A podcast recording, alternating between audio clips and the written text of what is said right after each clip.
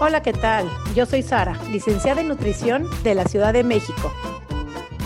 Hola a todos, yo soy Noé, coach de comer intuitivo de Argentina. Y juntas hacemos coma y punto.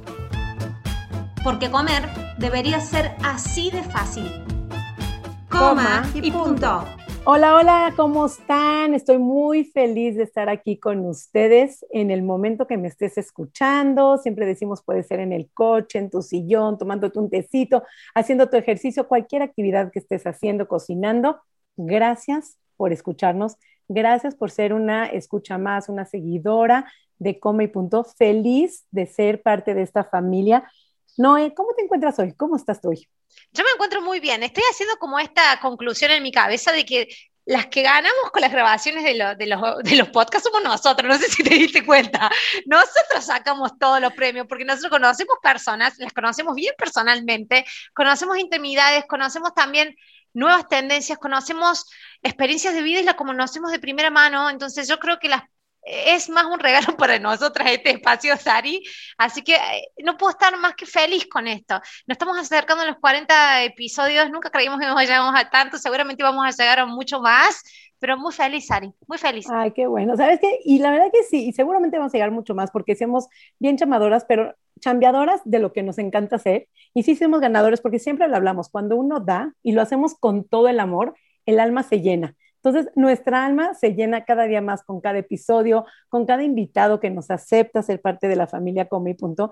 Y en esta ocasión tenemos a nuestro segundo hombre que queríamos entrar en la diversidad, en la inclusión, en algo diferente que justamente esta semana se está generando la diversidad, la inclusión. Y tenemos aquí a Leo Corro.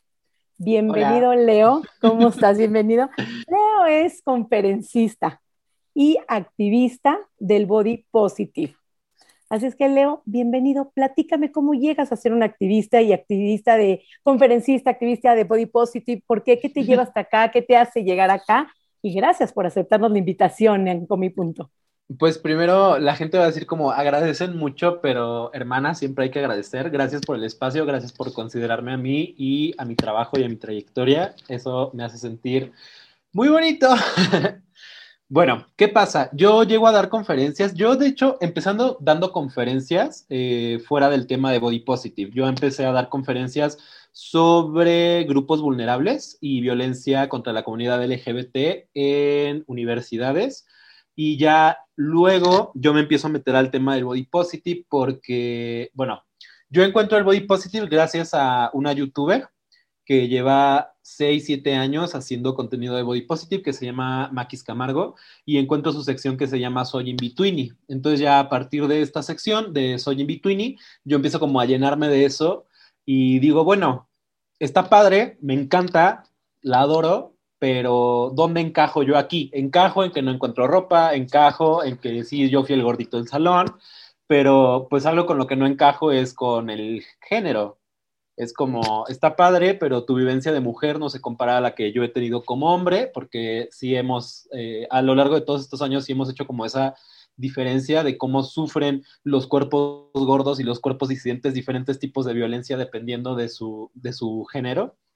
Entonces es como, me pongo a buscar más, encuentro solo en inglés, no encuentro ninguno en español en ese momento. No sé si ya existía, no sé si fui el primero, pero yo empiezo a crear ese tipo de contenido, primero hablando como, primero como que intentando ser este gordito chistoso que va a hablar de los temas, pero de manera graciosa, porque así tenemos que ser los gorditos como chistosos. Y ya luego se va desarrollando y a través de este desarrollo yo empiezo a adquirir espacios para hablar de body positive, de prevención del suicidio, de regulación como de este, del uso del Internet, de cómo afecta el Internet a nuestra autoestima. Y es como, digamos, tomo este vuelo, empieza a crecer mi plataforma más fuerte que es Instagram, este, y empiezo a generar contenido y a generar contenido. Y luego yo estudié ciencias de la comunicación y para titularme yo propongo una tesis que es el concepto generalizado de la positividad corporal, porque yo quiero tropicalizar el término body positive. Sí, está padrísimo y el movimiento es un movimiento social que lleva más de 100 años, bla, bla, bla, bla, pero ¿dónde queda la vivencia hispanoamericana dentro de la positividad corporal y dentro de este desarrollo y este, digamos, eh, pues sí, o sea, expresarnos a través de nuestros cuerpos, me explico, o sea, nosotros los latinoamericanos no es nuevo que nos expresemos a través de nuestro cuerpo. Entonces, eh, sigue siendo una propuesta, todavía no presento la tesis, pero digamos que yo me dedico como que a estudiar un poquito esa parte del tema. Luego me meto a lo que es el activismo gordo. No me considero como tal un activista gordo porque siento que me falta un poquito más de información y estar más ahí a pie de cañón, pero sí he tocado los temas, también sobre nuevas masculinidades, y es como llego a convertirme en esta figura del Internet que permea aún por ahí. Me encanta, me encanta porque yo me, un montón de cosas se me pasan por la cabeza que te quiero comentar, Leo, pero fíjate. Yo también, ¿eh? Yo también. empieza, empieza, empieza. En esto de que no te sentías, empezaste a ver, digamos, el activismo gordo, pero es muy como patrimonio femenino y, mucho de lo que se ve es desde la experiencia de, de, la experiencia de la identidad como mujer, ¿no? ¿Cuáles son las primeras cosas que empezaste a notar de que no te identificaban y necesitabas compartirla para hacer de este activismo una cosa más amplia, una cosa más inclusiva a la vez. Ya que estamos hablando de inclusividad, poder también considerar otros espectros de la experiencia para y visibilizarlas, para que muchas más personas puedan abarcarse y también sentirse identificadas y encontrar un espacio también. ¿Cuáles son las primeras cosas que te recordás que empezaste a ver como diciendo, esto no se está comunicando y yo necesito que se comunique? Lo que pasa es que ahorita ya tengo la palabra, en ese momento de mi vida no la tenía, ahorita ya la tengo. Interseccionalidad a través de la interseccionalidad es como eh, todas estas experiencias, sí, sí existe una academia, sí, sí hay una corriente del pensamiento, sí, sí es un movimiento social que apela por derechos humanos, por inclusión, etcétera, etcétera, por incluir estas disidencias y a toda esta diversidad corporal, pero la interseccionalidad y la historia que nosotros podemos, digamos, aportar para alimentar el movimiento es lo que yo creo que le hacía falta. Yo eh, apoyo a todas mis compañeras que son creadoras de contenido, que están a pie de cañón en el movimiento Body Positive, pero nos hace muchísima falta y hasta en pláticas con ellas hemos concordado con eso que nos hace muchísima falta ver cuerpos disidentes, pero también de hombres, y que también se empiece a desestigmatizar el cuerpo de los hombres o de las personas no binarias que, se vayan más, más al lado masculino eh, dónde está esta desestigmatización y dónde está también el hablar de, bueno, porque por ejemplo, yo soy, yo era muy gordo, ahorita solo soy gordo, pero soy, digamos, como esta clase de ex gordo que es muy flácido. Entonces sigo siendo, sigo, sigo no siendo, digamos, socialmente aceptado por la flacidez. No soy el gordo que tiene su pancita súper redonda y se ve bonito y está bien. Entonces te encuentras con todos estos estigmas a pesar de estar dentro del movimiento y a pesar de estarlo investigándolo, y me doy cuenta que a través de, de valga la redundancia, investigar sobre el movimiento, pues me topo con una pared enorme de machismo, muchísima. O sea, esta aversión que se siente hacia que, hacia que nosotros como hombres podamos mostrar nuestro cuerpo sin necesidad de que sean estos cuadritos o que se nos marque muchísimo el pene, porque también es un factor muy grande, o sea, de que, ok, muestra tu foto de hombre encuerado, pero que se te marque así todo y es como, no, o sea, hasta los penes son diferentes, los cuerpos son diferentes, todos los hombres somos diferentes. Entonces, es, como esta barrera que yo me encontré, que al final del día es, la que sufrimos todas las, las personas que estamos en la sociedad, que es el machismo. Yo me topé con una pared y me sigo topando con una pared muy fuerte de machismo. Claro, porque además eh, es como todo un... El body positive es como ámate, quiérete, y me da miedo en la parte de, ok, y si no te amas, si no te quieres, entonces también estás mal, ¿no? Entonces no sé si es que tanto entrar, platícanos eso del body positive, ese body neutrality, cómo lo manejas, y quiero que me platiques. No me esos temas, Ay, pero ya sabía que tú vas para ahí. neutrality lo tengo aquí, así. A ver, platícanos. Lo quiero escuchar a esto, quiero escuchar, porque yo también estoy ahí como que... Digamos que el body neutrality nace no para contraponerse, sino para complementar lo que el body positive ya había postulado y ya había estructurado desde finales del 1800. Entonces, ¿Cuál es esta neutralidad corporal? El body positive ya la tenía. Lo que pasa es que el body positive está mal concebido. El body positive no es ámate y quiérete sobre todas las cosas. Ojo, yo también tenía esa idea.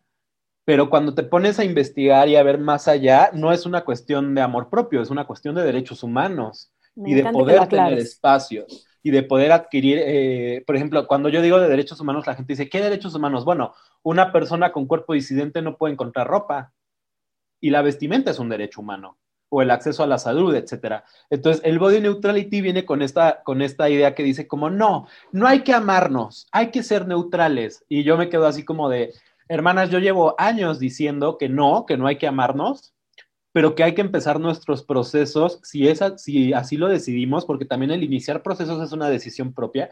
Si tú vas a iniciar un proceso, digamos, con la corriente del pensamiento del body positive, no es para llegar a amarte, es para llegar a estar bien contigo mismo y a aceptar tus emociones y a reconocerlas y a decir, hoy es un día horrible, me siento mal y no quiero existir, mañana puede ser mejor, si necesito ir a terapia voy a ir, si quiero ir al gimnasio lo voy a hacer, si quiero dedicarme a un nuevo hobby lo voy a hacer.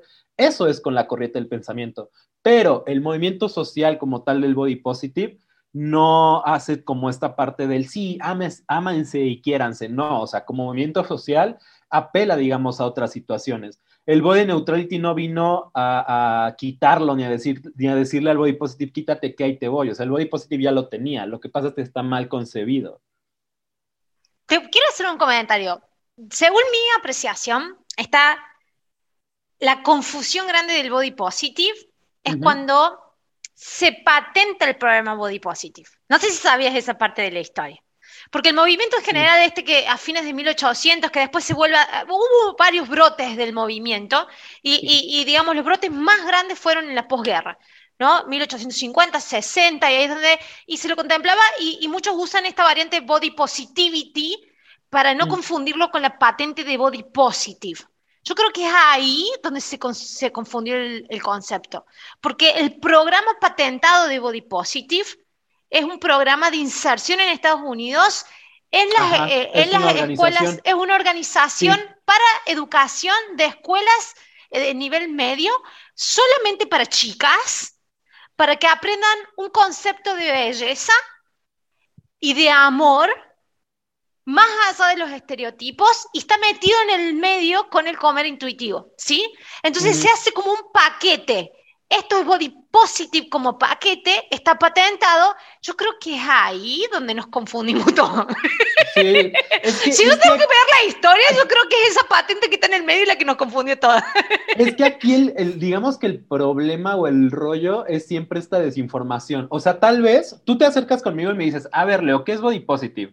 Y obviamente yo te voy a hablar desde el movimiento social, ¿no? Es un movimiento social, la revolución del vestido victoriano, bla, bla. Pero si vas con alguien que conoce esta patente nada más y le preguntas qué es, ah, pues a, mí me lo, a, a, mi sobrina que está en Estados Unidos se lo dan en la prepa y es esta concepción. Pero si vas con alguien que tal vez no sabe nada del movimiento y solo sabe que el body positive ha impulsado a modelos gordas, es cuando nace esta opinión de, ay, el body positive pues es la apología a la obesidad y es como, o sea, sí, existen muchísimos significantes, pero deberíamos invitar a, crear un significado único del body positive. Ese también es el problema con el body positive.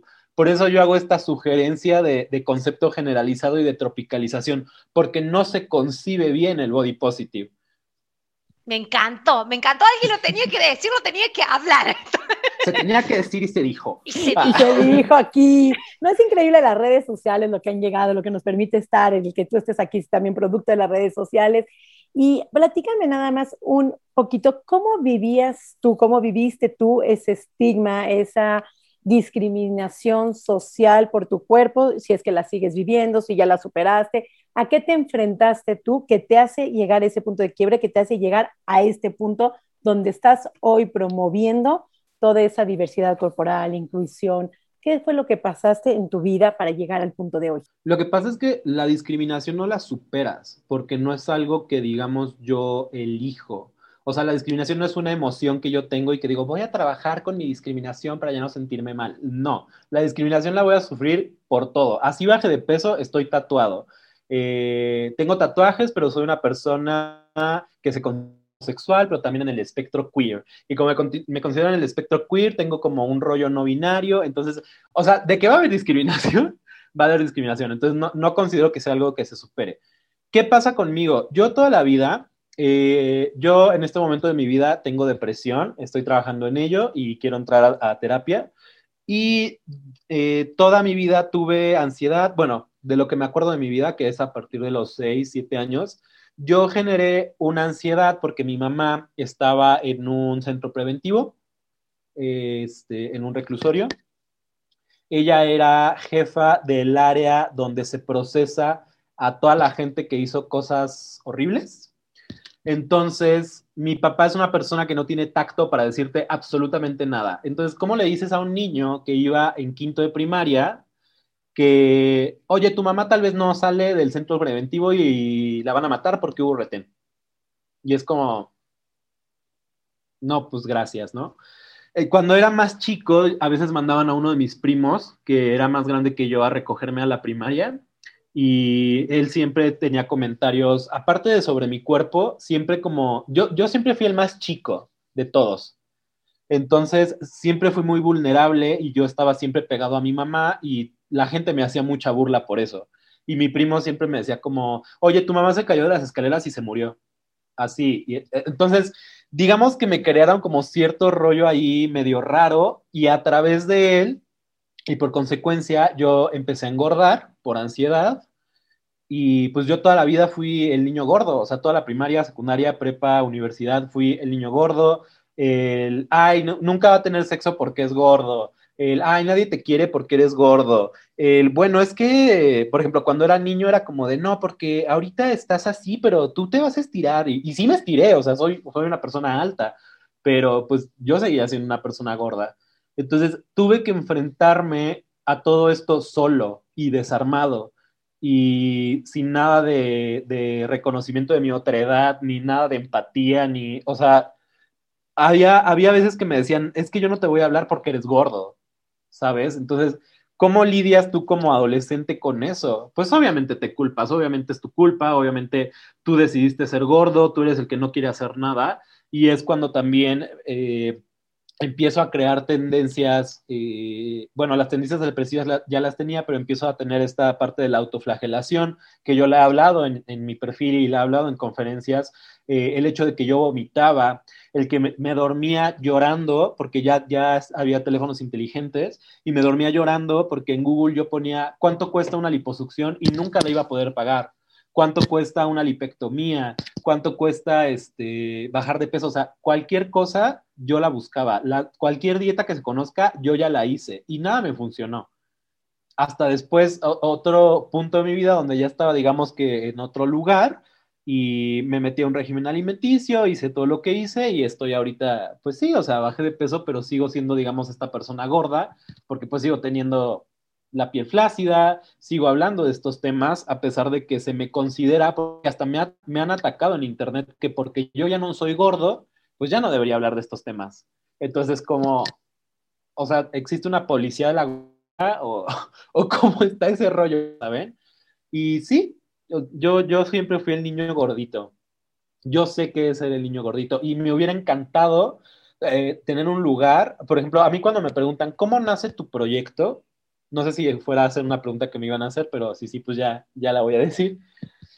Yo quería un espacio seguro donde yo pudiera encontrar todo lo que ese Leo de 14, 15, 16 años hubiera, hubiera querido haber encontrado, ¿saben? Y, y, poderme sentir seguro y poder sentir que no estaba solo y poder leer los comentarios y ver que eran comentarios de gente que se sentía identificada y crear estas redes de apoyo y estos espacios seguros. Claro, porque creeríamos que los hombres no sufren ese estigma, que los hombres, pues, está como aceptado, en teoría, y lo pongo entre comillas, que el hombre está un poco más aceptado que sea gordo, gordo más que una mujer, pero aquí tenemos el hecho que los hombres creo que sufren, eh, tienen el mismo sufrimiento, el mismo padecimiento, la misma angustia, las mismas ansiedades y las mismas ganas de querer cambiar ese cuerpo. Y sobre todo ahorita constantemente empiezo a ver, en las mujeres empieza el cambio a los 12 años, creo que en los hombres el cambio empieza por buscar esos cuadritos, por buscar ese cuerpo fit a los 15 años, más o menos el promedio de entre 14, 13, 15 años, es cuando empiezan con la tendencia de que todos pueden ser como ese ídolo futbolista que tienen, de cuadritos marcados y entonces es preocupante la, la, necesidad de querer cambiar ese cuerpo, de ir al gimnasio, de ponerse ese fit que hemos hablado en varios capítulos, que ese fit no es ser lo más sano,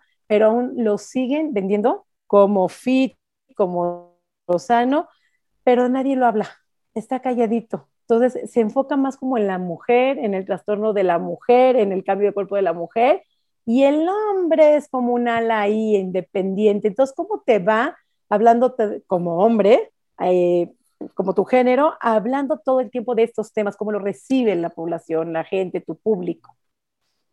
Pues algo que en algún momento se me cuestionó y yo no me enteré, de hecho me lo mandaron seguidoras, es que sí hay como que una comunidad de hombres dentro del body positive en México, pero no me quieren porque se supone que yo me colgué de la fama de todas las, las creadoras de contenido de Body Positive. Entonces, de manera muy personal, y si puedo hablar como sin pelos en la lengua aquí, si puedo o no, se me hace muy pendejo que crean que porque yo creaba contenido y me hice amigo de estas creadoras y, en, en, algún momento compartimos alguna publicación, hicimos algo juntos, colaboramos, pues ya se me, se me catalogue como alguien que crea contenido, o sea, un hombre que crea contenido para mujeres. Yo no creo contenido para mujeres ni creo contenido para hombres. Yo estoy intentando crear un espacio al que a mí me, hubiera gustado encontrar en, ese momento de mi vida y que si alguien que se sintió como yo llega, sea hombre, sea mujer, sea no binario, sea lo que quiera, pueda sentirse identificado. Entonces, hay un rollo ahí medio raro de, cómo lidio con esta parte, porque también sí tengo más seguidoras que son mujeres, pero también tengo seguidores hombres y también tengo comentarios de hombres y también he puesto, digamos, a los hombres como a chambear en esa parte, porque he hecho publicaciones en conjunto, están en mi perfil, donde les digo, a ver, hombres, contesten a esa historia si le entran a, tal cosa, no que sí, de qué se trata, y ya les explico y hay gente que tal vez no me mandó la foto, no quiso entrar a la dinámica, pero me dijo, ¿sabes qué? A mí sí me funciona ver que lo haces, a mí sí me funciona ver que, nos convocas, que, que lo compartes. Y no solo hablando de los cuerpos gordos. Cuando viví en Puebla en el 2020, este, tuve el placer de hacer, solo se hizo uno, infortunadamente por la pandemia, con un rapero que se llama Karma, este, un círculo de hombres para hablar como de, la, de estas masculinidades sanas y, cómo deberíamos desmantelar toda esta parte de, no actuar con, machismo y a través de todo este machismo que tenemos internalizado.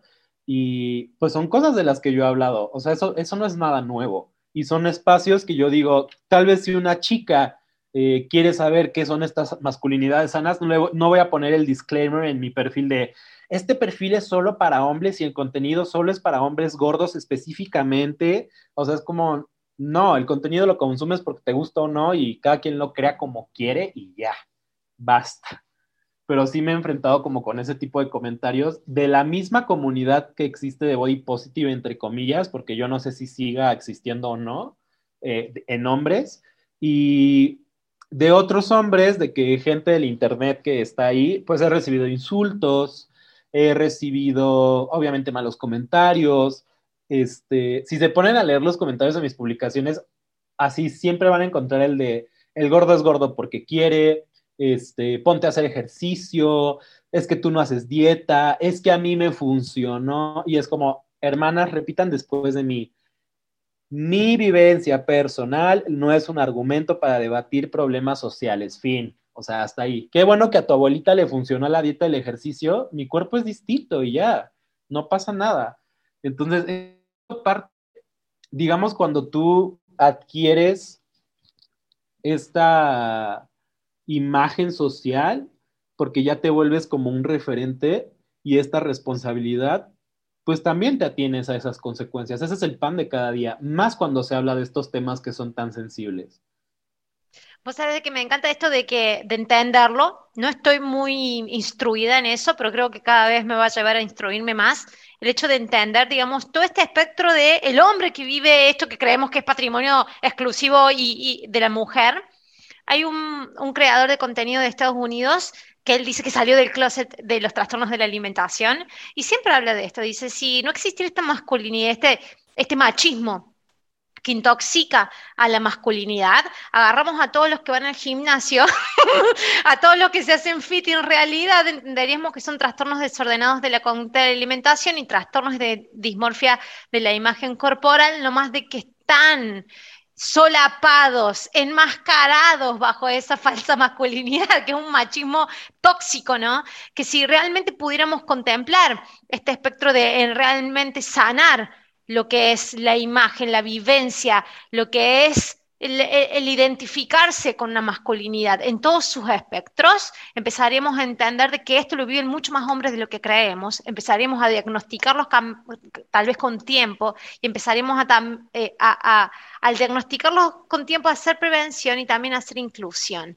Eso y a eso es lo que voy. Quería hacerte eh, esta pregunta de los que no te hacen hate los que se sienten identificados, los que todavía no han salido del closet, los que solamente lo han podido comentar con vos porque se sintieron identificados y sintieron de que uh, el tuyo es un lugar seguro, un espacio seguro para poder expresar.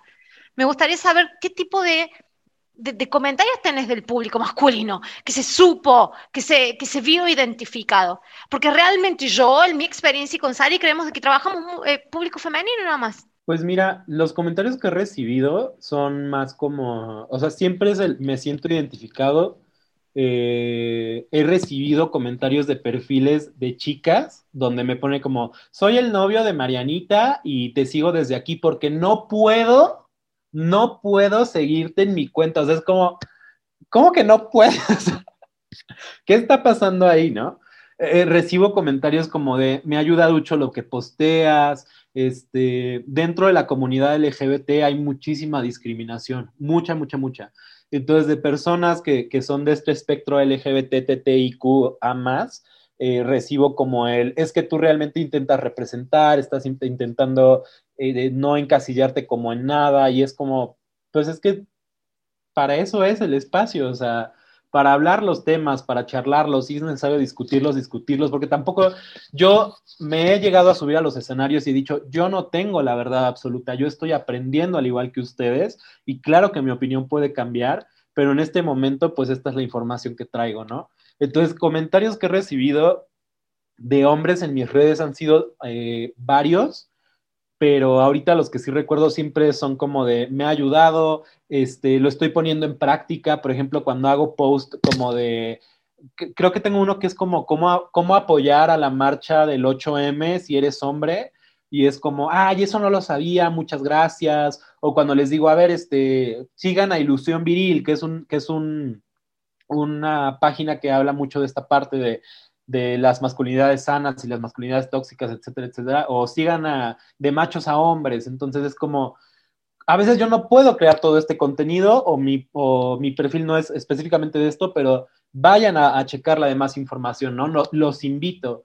Entonces el hecho de que sean tan permisivos en ese sentido, cuando son personas heterosexuales, porque hasta lo externan, no es así como de, yo soy hetero, pero lo que publicas me, me funciona y yo entiendo el por qué hacen como esa, esa distinción de, soy hetero, pero porque es como de, ok, o sea, porque eres hetero no puedes consumir esto? ¿Qué está pasando ahí, no? ¿Qué, ¿Qué pasa hasta con tu sexualidad que no te permite consumir cierto tipo de cosas? No debería ser así. O sea, a mí no me importa si eres heterosexual, homosexual o lo que quieras. Si te está funcionando el contenido, que te funcione y que bueno, para eso se, se crea. Claro, porque da un miedo, ¿no? Yo creo que existe cierto miedo, es que es el mismo miedo, yo lo visualizo y corrígeme si estoy equivocada, pero es como el mismo miedo a ser gordo, el pavor de ser y no lo quieres experimentar o a lo mejor no quieres soltar las dietas, el experimentar tu sexualidad, el experimentar qué es lo que tú quieres, el ver otros contenidos, a veces me ha tocado comentarios de no quiero ni siquiera que se les encienda la idea, pues cómo se van enfrentando, cómo se van identificando eh, todas las personas, como dices tú, qué les funciona, cómo te identificas. lo que estamos aquí en esta parte compasiva es qué te libera de sufrimiento. Ser lo que no eres, creo que genera muchísimo sufrimiento. Entonces, la intención aquí de estos episodios es tratar de vivir una vida compasiva con uno mismo y entender, escucharte, saber quién eres y poder identificarte con lo que tú necesites identificarte, sea con dieta, con no dieta, con size plus, no size plus, lo que tú decidas hacer, que te libera de ese sufrimiento. Entonces, ¿cómo podemos, qué mensaje podrías compartirnos para que la gente empiece a identificarse con lo que le dé, con lo que le funciona, como le dices tú. Yo les, yo les hago siempre la recomendación y la invitación, y, la, y voy a hacer mucho hincapié, ya que me dieron el espacio, eh, aprendamos a diferenciar el contenido eh, inspiracional, el que te inspira, el que te motiva, el que te hace crear crítica reflexiva, al contenido aspiracional. Yo jamás le he dicho a, a mis seguidores, sigan a tal, dejen de seguir a tal persona porque me choca. No. Y hay gente que me choca, hay influencers que yo no soporto y no aguanto, pero pues no me interesa que tenga los seguidores o no, ¿no? Pero no los aguanto no porque no los aguante como personas, o sea, tu contenido es súper aspiracional, es algo que afecta a, las personas y, no solo hablando de influencers, sino también de empresas. Entonces es como, yo hago esa recomendación, critica lo que consumes y vas a encontrar mucha liberación dejando de seguir. Yo soy pro bloqueo, deja de seguir, silenciar, restringir, archivar, todo así. O sea, tengo parientes que me han dejado de hablar porque no lo sigo o porque publico lo que publico. Por ejemplo, yo hablo abiertamente de mi depresión porque creo que no se habla de depresión. Y, y no me interesa que la gente, tengo una tía que hoy me puso, es que eres un ridículo y qué va a decir tu mamá y le voy a decir, y pues ve, o sea, tía, pásale, que ahí está la puerta, ¿no? O sea, no me interesa que lo hagas, porque no lo hago por ti, ni por la gente, lo hago por mí, por decir, así es como se ve la depresión, así existe, porque la depresión mata. Y es un ejemplo que, que, existe. Si tienen que bloquear, bloqueen. Si tienen que eliminar el número porque no toleran ver esas historias en WhatsApp de esa persona que no les cae bien, pero tienen el número por compromiso, simplemente quítenlo y ya. O no vean esas historias. No sé, ¿no? Porque es, de trabajo, cualquier cosa. Pero bloquear, silenciar y restringir es como la regla para estar bien en Internet. También es un hecho y es una realidad porque hay gente que me ha dicho, es que mejor entonces no uses Internet. No, o sea, ¿por qué? es mi derecho y así como tú lo usas, yo puedo usarlo, pero también puedo filtrar lo que yo quiero ver. Yo, por ejemplo, tengo, eh, me salen anuncios este, y les pongo como no me interesa, o sea, me, me tomo esos cinco segundos de no me interesa porque también funcionan los algoritmos. Cuando van conociendo qué te gusta y qué no, te van arrojando diferentes tipos de cosas, de cosas que no tienen como que nada que ver con lo que consumo, pero vaya, yo sí, yo sí soy como muy específico en las cosas que veo. Y si se dan cuenta, también casi todos mis perfiles de cualquier lugar del Internet sigo a muy poquita gente o guardo muy poquitas cosas porque es como, esto es lo que quiero ver. Yo sí soy muy de, no, no que no pueda ser eh, resiliente con lo nuevo, pero es como, aquí tengo mi espacio para mí, sí voy a consumir cosas nuevas y si me llega a convencer, pues ya lo seguiré o ya lo buscaré o cualquier cosa, pero mientras, pues no, entonces yo hago esa recomendación, el criticar lo que consumimos y el qué nos hace sentir, porque el Internet puede ser un espacio seguro, claro que sí, indudablemente, pero también el Internet puede ser un espacio muy destructivo y muy tóxico y que te acaba emocionalmente. Sí, sí, literal. Justamente hablábamos, perdón, hablábamos de cuántos influencers se han tenido que retirar de las redes sociales porque no sostienen ese ritmo de falsedad, no sostienen lo que te puede llegar a consumir, lo que te puede llegar a, afectar, a, alejar a los cercanos por estar alcanzando tantos esos lejanos, pero como dices tú, como en las redes, como en la vida, ¿no? Cuidar también esas relaciones tóxicas que tienen. Y me encanta la parte que dices, ¿qué te hace sentido? No importa a qué movimiento social sea, no importa en qué movimiento político, social pertenezcas, yo creo que tenemos la capacidad de tomar de cada movimiento político social, lo que nos viene bien y lo que nos conviene y nos gusta y nos hace sentido para nuestra vida. A mí eso que dicen apegarme si es body positivo, si es body neutrality o si es... Habrá cosas hermosas del body positive, como todo tiene sus sesgos, habrá cosas bellezas del body neutrality, como todo tiene sus sesgos, y todos los movimientos, y el intuitive eating, y el mindful eating, y el donde tú te metas, como todo tiene sus cosas positivas, sus sesgos, sus cosas negativas, y creo que parte de formarnos como personas y liberar ese sufrimiento es ir tomando lo que te hace bien en cada momento de tu vida, porque eso es lo más importante, como que en cada momento de tu vida, ¿qué te beneficia? Y conocer, lo más importante es conocer, informarnos y usar ese pensamiento crítico sin criticar, sin antes de estar informada, porque siempre digo, infórmate y después critica, porque cuántas veces no habla desde su experiencia y tu experiencia no es una realidad, la asociación no es la causalidad. Entonces, como que primero antes de criticar, creo que tenemos que llegar a la información para poder ejercer y es un juicio y es una opinión y no deja de ser una opinión, lo único que es, es una opinión. Me gustaría primero eh, recalcar esto de que estás expresando y estás exponiendo y visibilizando, digamos, lo que estás transcurriendo con tu depresión. Y me encanta, ¿sabes por qué? Porque hay, veces de que los seres humanos nos sentimos culpables por ciertas patologías, como que nosotros nos las provocamos a nosotros mismos, y, que, y por otras patologías no nos sentimos tan culpables. Entonces, si nos da cáncer, no lo provocamos nosotros mismos, pero si nos da diabetes, resistencia a la insulina y tenemos depresión, por ejemplo, es como que nos lo provocamos a nosotros mismos. Entonces, es como que andamos escondiéndonos o que no se enteren las personas o no lo compartimos. Y esto de no compartir hace que cada uno que lo viva, ahora porque tenemos redes sociales, pero hace unos años atrás, cuando vos pasas, yo pasaba, yo tenía desorden por atracones. Entonces yo creí que era la única en, la, en el mundo entero que tenía ese desorden, ¿no? Entonces, cuando empezás a hablar de eso, salís de, digamos, de, del closet. Yo, en mi libro yo escribí que yo salí del closet de los atracones y lo pude expresar. Yo era dueña de gimnasio, entonces vivía como una vida perfectita, pero por abajo era un desastre, o sea, sufría. Entonces salí del closet de los atracones y, y cuando lo pude expresar, lo pude compartir, lo hice público, encontré un montón de otras personas que también vivían lo mismo. Cuando yo vivía en mi burbuja, creía que la, era la única en la faz de la Tierra que lo, que, que, lo transcurría, ¿no? Entonces, es, es, dignísimo, me encanta, porque creo que estos temas, estamos hablando de gordofobia, gordofobia estamos hablando de trastornos de conducta de alimentación, estamos humanizando trastornos de la alimentación, alimentación desordenada y conductas desordenadas, con, estamos eh, eh, visibilizando estigmas, estamos visibilizando conductas que creíamos saludables, pero en realidad no son nada saludables.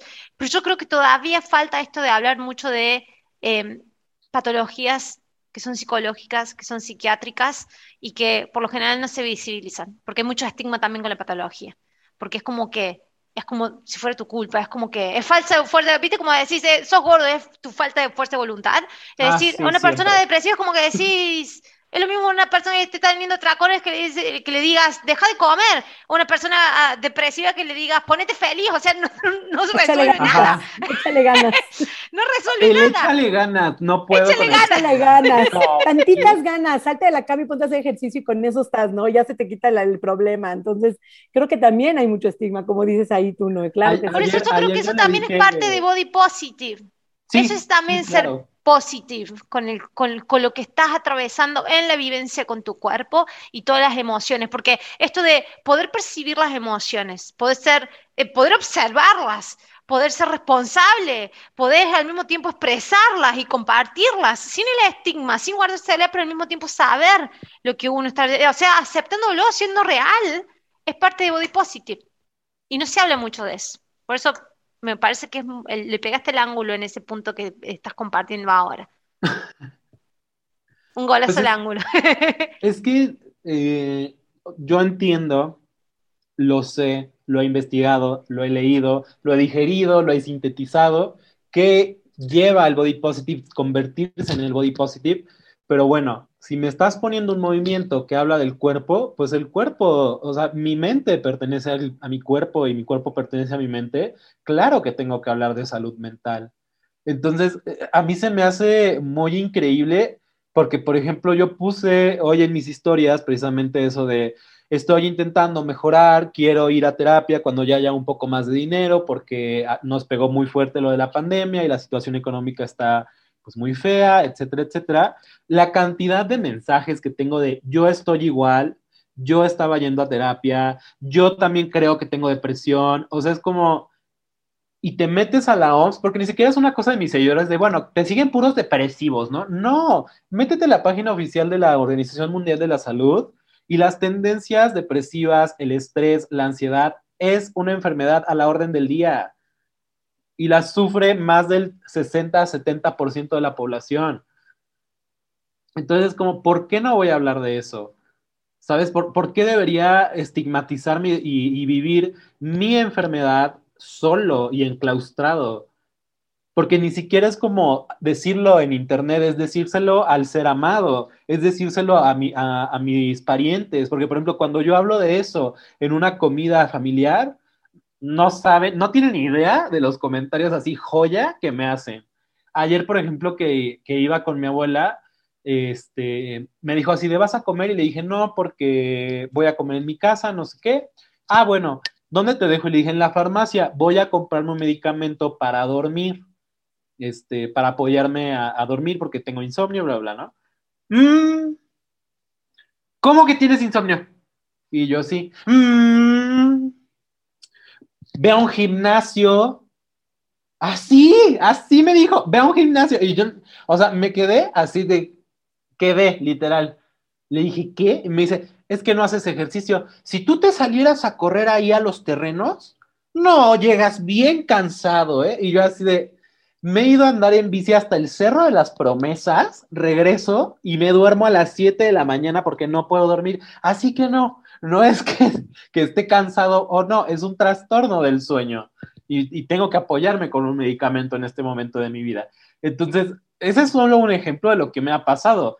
Yo, le, yo les he dicho, por ejemplo, así de, bueno, es que las tendencias depresivas a veces son genéticas y pueden venir de la, de la familia. Mis abuelos escandal, no, no es cierto porque eso no existe. Y mis primos así de, no, tú eres el que está, como tú eres el, el, gay, el loco, el gordo, el, el, tatuado, el todo, es como, pues, tú eres el que tiene eso, ¿no? Yo no. Y es como, bueno, yo prefiero reconocerlas y a través de este reconocimiento intentar sanar y también alejarme de ustedes, porque es algo que a mí me ven en de Navidad y me dicen como, qué milagro, me choca el qué milagro, pero me dicen como, qué milagro, y es como, es que no te soporto. Y, y, salta, sí suena tajante y de cierta manera irrespetuoso, pero prefiero ese, sabes que no empato contigo, prefiero no platicar contigo, no te soporto, no tenemos las mismas ideas, no me hables, no te hablo, no pasa nada y todo bien, a ser hipócrita con esa gente. eso creo que también duele y hiere muchísimo. Y justamente pensando en aceptar.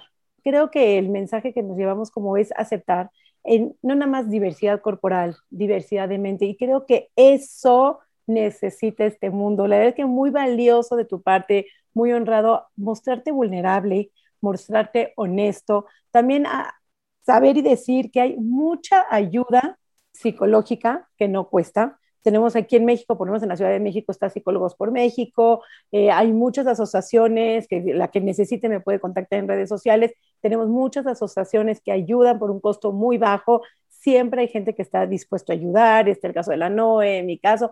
Entonces, creo que lo más importante, tener un mundo mejor en esta que fue la semana de la inclusión, de la diversidad, de la aceptación. Por eso quisimos hacer sacar este episodio juntamente ahorita. Leo, profundamente agradecido que nos hayas aceptado, que me repostees, que nos sigas en nuestras redes sociales y todo tu activismo que haces, porque creo que hay mucha gente que puede necesitar sentirte, sentirse identificado contigo, con tu pensamiento, con tu forma de ser, porque de hecho una de las publicaciones que vi de Leo era, si quieres un cuerpo de bikini, pues sí, ponte el bikini, pero normalmente lo veíamos en mujeres y cuando se lo vi a Leo me pareció muy lindo que también los hombres, también los hombres, hay un estigma en ponerse un traje de baño, en salir en la playa, entonces creo que los hombres también sufren estigma, sufren discriminación y estamos en el 2021 hagamos algo por parar. Tenemos que parar, aceptar, incluir. Podremos no estar de acuerdo y existen diferentes mentes, está bien. Aceptar que no estamos de acuerdo, pero creo que tenemos que respetar. Y creo que ese es el mensaje que me gustaría para cerrar este episodio del día de hoy, de la semana de la inclusión. Leo, por favor, compártenos tus redes sociales y no sé si quieras dejar un mensaje final a toda la comunidad de Coma y Punto. Mis redes sociales en todos lados son Leo Corro, eh, así, Leo y Corro de correr. Este, antes de cerrar con mi frase, agradecerles. Eh, si los reposteo es porque considero que tienen algo bueno que decir y más cuando recomiendo las cuentas. eh, no es que no pueda recomendar cualquier cuenta, pero hay proyectos que no siguen. Y también eso es una chamba en Internet. Yo sé que es crear contenido, es complicado, es tedioso, a veces es desilusionante, pero lo bonito es seguir y lo bonito es intentar crear estos espacios, intentar difundir información eh, pertinente y buena y bien sintetizada, intentar informar. Entonces, no tienen nada que agradecer con lo de los reposteos, es porque lo merecen. Y pues para cerrar, yo creo que diré mi, de que mi frase célebre de la primera foto que subí, que es, confía en que tu cuerpo es un cuerpo merecedor de amor y si vas a, y si vas a iniciar un proceso que no sea a través del odio, que sea a través del el respeto, ya no solo del amor, del respeto, del respeto a tu cuerpo. Entonces, me gustaría mucho cerrar con eso. Por mi parte sería todo y muchísimas, en serio, muchísimas gracias por invitarme, por considerarme y por apreciar mi trabajo. Significa mucho para mí. Espero que formes tu club de fans también con el público de Coma y Punto. No, de verdad, te consideramos aparte de la familia. Muchísimas gracias. Eh, respeto. Creo que es eso, respeto para nosotros, para nuestro cuerpo, para los demás. Estamos aprendiendo y estamos desconstruyéndonos. Eh, de verdad, como sociedad nos estamos desconstruyendo. Por eso en el medio vamos a errar, no vamos a tener la, verdad absoluta. Pero de verdad tenemos la, la intención de mejorar, no solamente para nosotros, para los demás también. Muchísimas gracias, Leo. Mis redes sociales son, para los que ya me conocen y los que no me conocen, mi cuerpo sin reglas, tanto en Instagram como en este canal de YouTube, donde va a salir este video. También vas a encontrar este episodio en Spotify. Sari, compartinos tus redes sociales, así ya nos despedimos. Claro que sí, mis redes sociales, Nutrición Sari, en Facebook, en Instagram, nutricionsari.gmail.com, mi mail, donde nos pueden contactar, siempre estamos dispuestos a ayudar y vamos creyendo, creciendo esta comunidad, haciendo una red de apoyo, yo creo que donde vamos diversificando, aceptando, tolerando, buscando ser un mundo mejor, un mundo donde nos apoyemos, un mundo donde nos respetemos y paremos esa discriminación, sobre todo que existe en este mundo. Así es que, Deo, gracias, gracias por escucharnos. Si te gustó este episodio, recomiéndanos. Siempre hay alguien que lo puede necesitar. Corre la voz y este espacio es para ti. Chao, chao, hasta la próxima. Coma y punto.